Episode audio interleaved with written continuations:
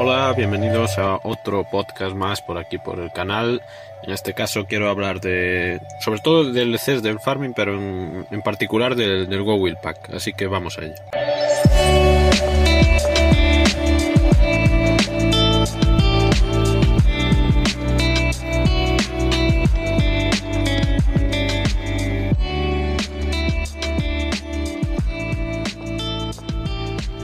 Que no hace tanto pues eh, salía el, Go Will Pack y varias cosas me han indicado que, que, no está funcionando tampoco a nivel de ventas de una forma especial.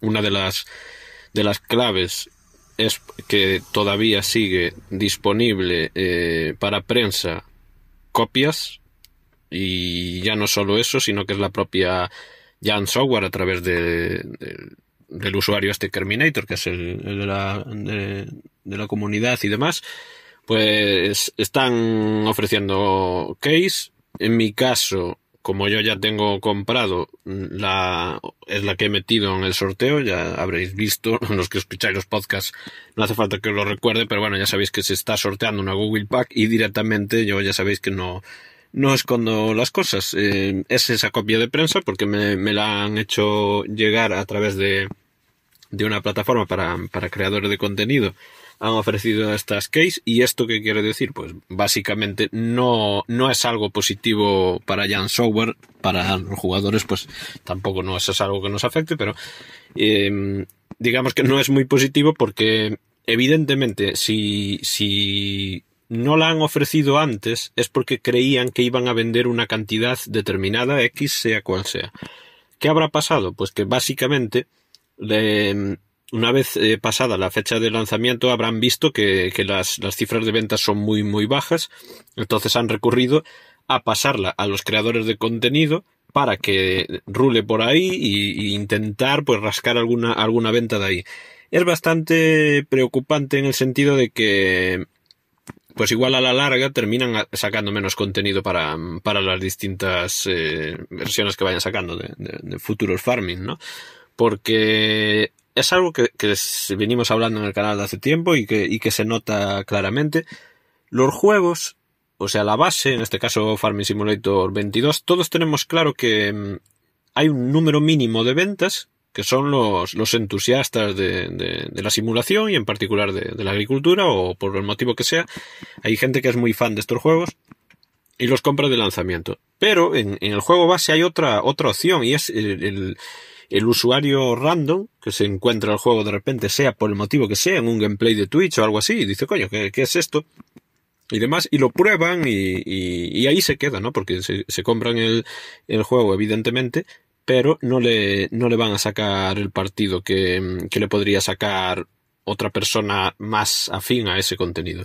Y hay una tercera vía y que es también incuestionable, ¿no? Y es que hay canales muy muy grandes que pueden llegar a, a subir gameplays esporádicos, muy esporádicos, y, ahí sí que mueven una cantidad de gente impresionante, y aunque solo sea por la broma, cuando yo Juan subía Eurotrack Simulator, pues eh, evidentemente en aquellos días bueno, no, únicamente que lo esté haciendo ahora, es que yo particularmente no, no soy seguidor de Illo Juan, entonces no, sé qué contenido, pero sé que alguna vez hizo eh, Eurotrack, ¿no? Entonces, esos días, evidentemente, ha tenido que haber un pico de, de descargas de, del juego, porque mmm, lo mainstream, pues, eh, es, es eso al final, ¿no? Es un fenómeno tan grande que aunque no te interese ese juego, como lo ha jugado X fulanito que tú sigues, pues tú también te lo descargas y demás, ¿no?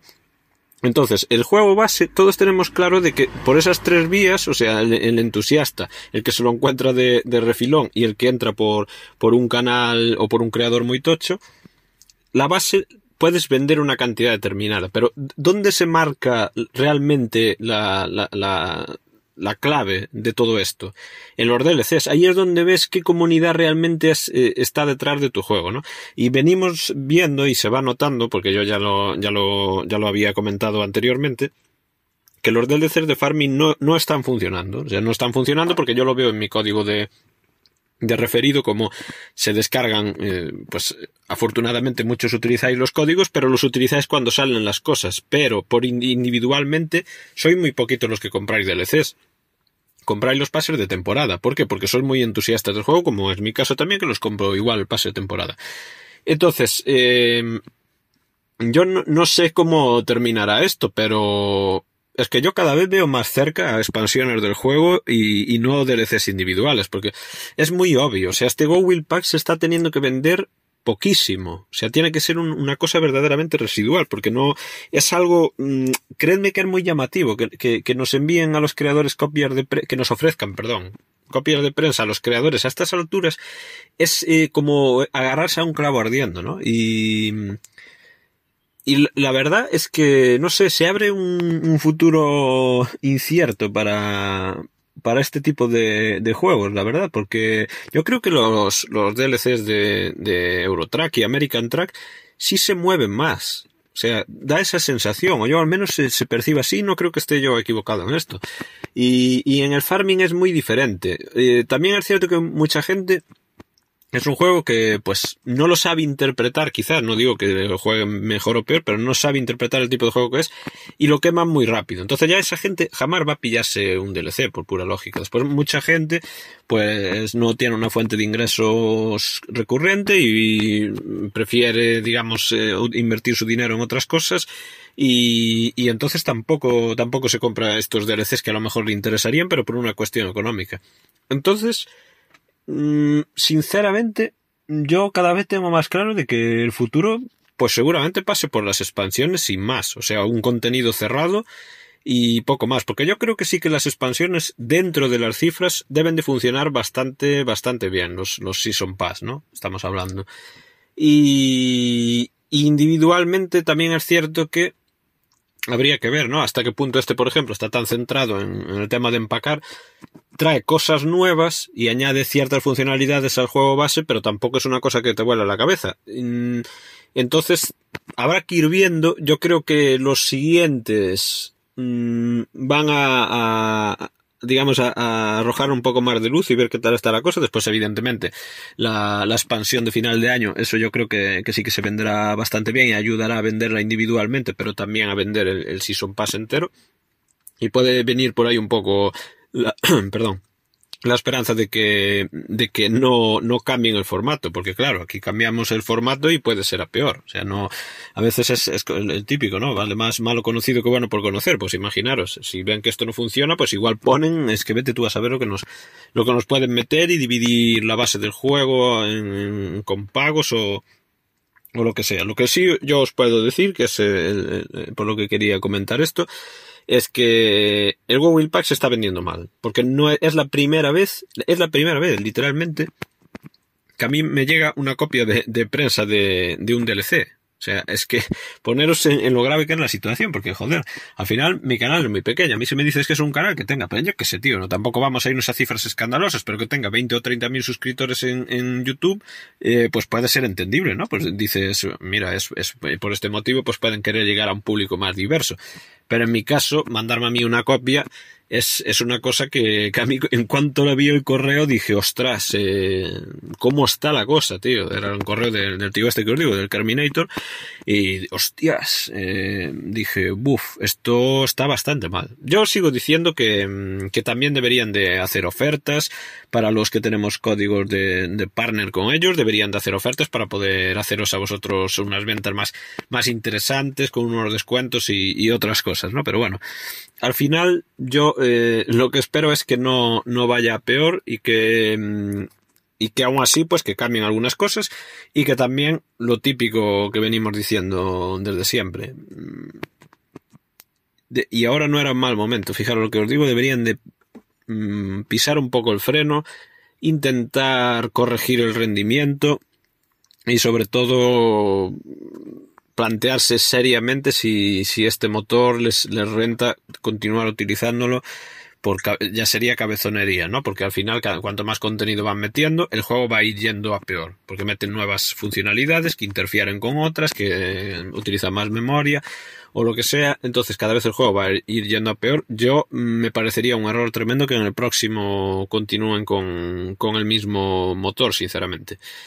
Y básicamente era esta reflexión que os quería hacer llegar para que eso, para los que escucháis el podcast sepáis que, pues que es algo que, que, podemos confirmar prácticamente, ¿no? Que, que las ventas de, de este Will Pack son bastante decepcionantes, no para un analista externo o para los accionistas de la empresa, sino para, para ellos mismos, ¿no? Entonces ahí es donde se ve, donde se ve la, lo grave que puede, que pueden ser esas, esas cifras que evidentemente no, no son públicas, pero, pero eso básicamente. Y, y pues que sepáis también que el sorteo viene motivado por ahí, ¿no? Porque al final yo puedo coger, tú puedes coger la key o no, o sea, se queda ahí, no, no, se la mandan a, otra persona o, o, si no está preactivada, pues, pues ahí se queda para ellos y después el departamento de, de PR de, de, las empresas pues decide mandárselo a otro creador. Yo me la quedé porque como yo tengo para hacer el contenido, tengo que hacer ese vídeo, ese famosísimo vídeo que no sé cuándo lo haré, sinceramente, del Go Pack pues yo les haré la review, lógicamente, pondré los hashtags oportunos. Ahora sí que es un poco más obligatorio el haber,